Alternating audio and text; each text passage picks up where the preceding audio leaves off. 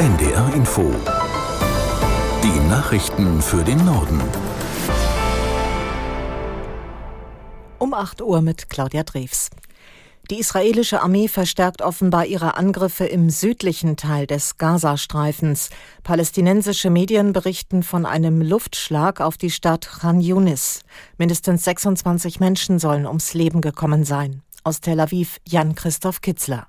Khan Yunis ist der größte Ballungsraum im Süden des Gazastreifens. Wochenlang waren Menschen aus dem Norden aufgefordert worden, sich dort in Sicherheit zu bringen. Doch auch in Khan Yunis vermutet die israelische Armee wichtige Teile der Terrorinfrastruktur der Hamas. Vor kurzem erst waren Bewohner der Gemeinden östlich von Khan Yunis aufgefordert worden, das Gebiet zu verlassen. In Israel stehen heute indessen die in den Gazastreifen verschleppten Geiseln im Mittelpunkt. Ein Marsch, an dem unter anderem zahlreiche Angehörige teilnehmen, soll heute Jerusalem erreichen. Dort ist eine Großkundgebung geplant.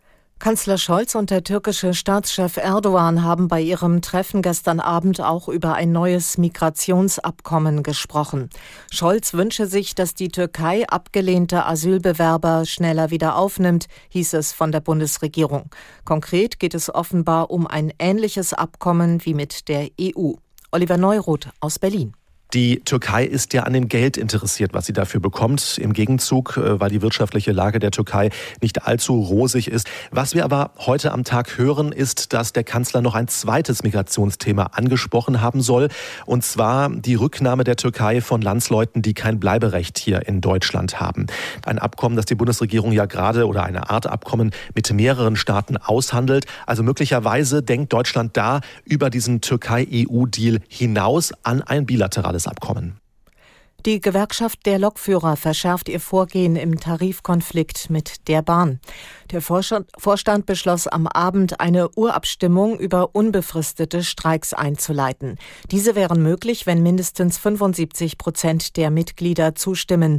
Die Gewerkschaft will unter anderem kürzere Arbeitszeiten bei vollem Lohnausgleich. Die Bahn lehnt das ab.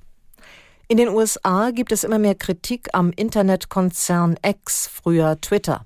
Das Weiße Haus wirft Konzernchef Musk vor, antisemitische Propaganda zu verbreiten. Viele Werbekunden springen ab. Aus der NDR Nachrichtenredaktion Thomas Kuhlmann. Seit der Milliardär Twitter gekauft und in X umbenannt hat, beklagen Werbekunden und User immer mehr Antisemitismus und Nazi-Inhalte auf der Plattform. Ein Grund war, dass Musk nach der Übernahme viele Mitarbeiter entlassen hatte, die solche Inhalte bei Twitter vorher noch rausgefiltert haben. Jetzt geht es aber auch wieder um das, was Elon Musk selber teilt und liked. Zuletzt Verschwörungsmythen, dass Juden Hass gegen Weiße schürten und die Bevölkerung ausgetauscht werden soll.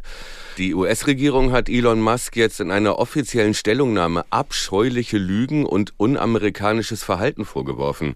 Großkunden wie Disney, Warner und IBM haben ihre Werbung gestoppt. Auch Apple überlegt das. In den USA sind mehrere Gegenstände aus dem Nachlass der Rocklegende Kurt Cobain versteigert worden. Bei der Auktion in Nashville erzielte die blaue E-Gitarre, die Cobain auf seiner letzten Tour spielte, einen Preis von umgerechnet 1,45 Millionen Euro. Eine zerrissene Jeans wurde für rund 366.000 und ein Päckchen Zigaretten für etwa 4.800 Euro versteigert.